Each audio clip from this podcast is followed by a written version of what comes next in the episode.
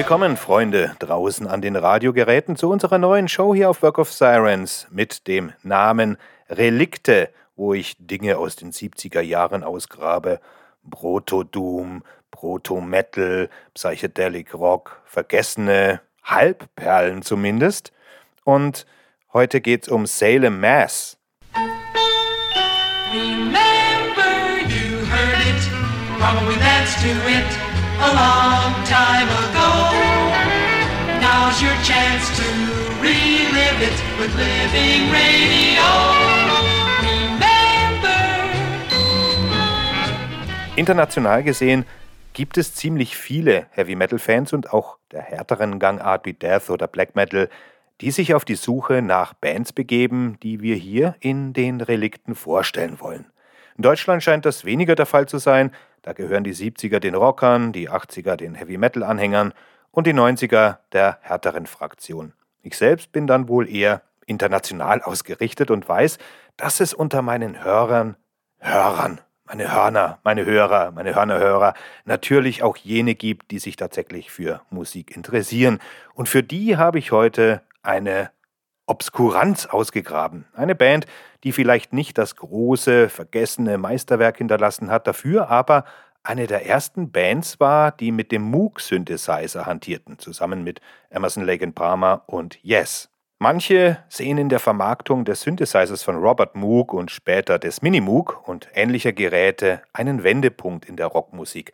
Sicherlich haben viele Musiker die Technologie, die fachsprachlich als analoge Instrumente und modifizierende Effekte bezeichnet werden, in ihre Kompositionen integriert. Und nur wenige taten dies mit größerem Elan als Salem Mass auf ihrer einzigen LP Witch Burning von 1971. Fast ebenso auffällig wie die Keyboardarbeit ist hier der schrille Gesang, der sich durch das ganze Album zieht oder zumindest durch fast das ganze Album.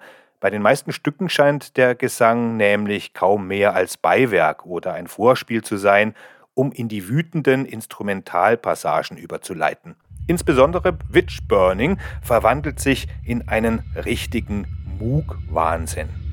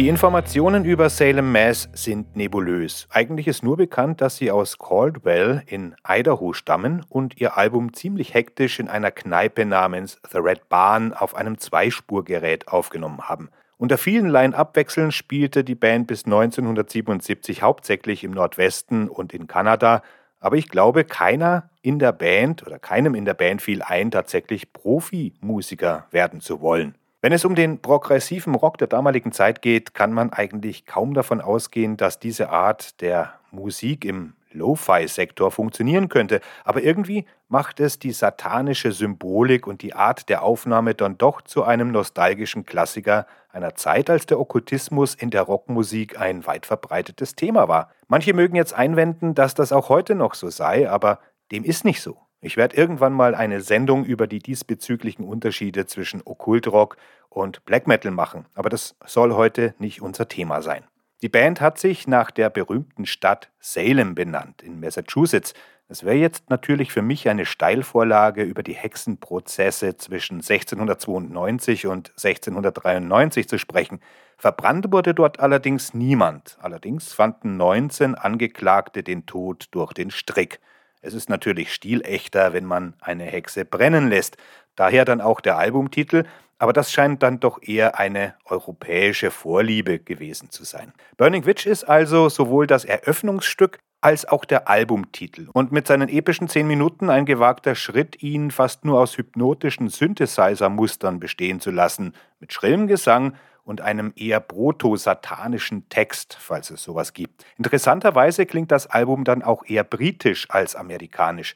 Natürlich entstand der ganze Progressiv-Rock in England und die wenigen amerikanischen Vertreter dieser Spielart, die später versuchten daran anzuknüpfen, die hören sich völlig anders an. Ich spreche in diesem Podcast recht häufig von der Entwicklung des Doom und des eigentlichen Heavy Metal.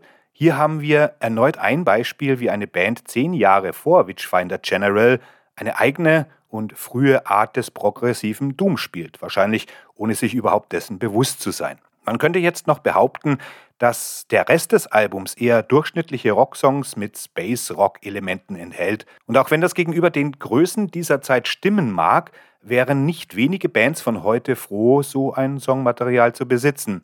Da sich drei Bandmitglieder bei verschiedenen Stücken den Liedgesang teilen, mag das Hörerlebnis insgesamt vielleicht etwas uneinheitlich sein, aber die psychedele Kraft des ganzen Albums ist dann schon eher kompakt, meiner Meinung nach. Das zweite Stück, My Sweet Chain, zeigt zwar, wie wenig fokussiert Proto-Metal-Bands normalerweise waren, da sie sich kaum einmal vollständig den schweren Klängen hingaben und stattdessen zu leichterer Kost wie hier übergingen. Why beendet die erste Seite nämlich auf ähnliche Weise. So schwer wie im ersten Song wird's auf dem ganzen Album nicht mehr, auch wenn Seite 2 mit dem schlammigen You Can't Run My Life beginnt, das etwas an Grand Funk Railroad erinnert, allerdings mit leichtem Deep Purple Touch. Bear Tree beginnt gespenstisch und bringt einige der atmosphärischen, fast okkulten Tendenzen zurück.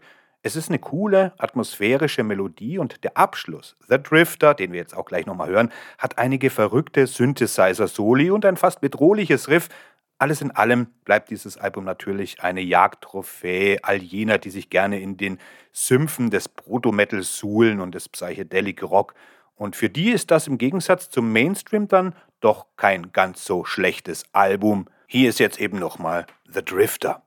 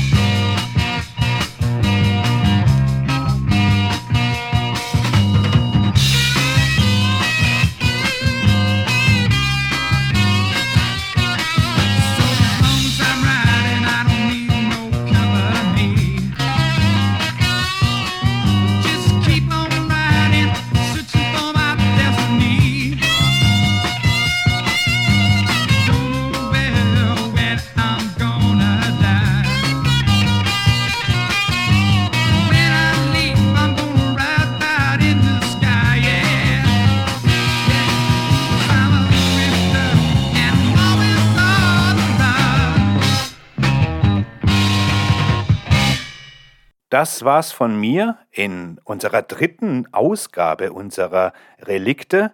Schreibt mir auf workofsirens.de, wie euch äh, die Band gefallen hat oder ob sie euch überhaupt gefallen hat oder ob ihr sie kennt. Und ich denke, wir hören uns demnächst wieder. Keep on rockin' und gehabt euch wohl.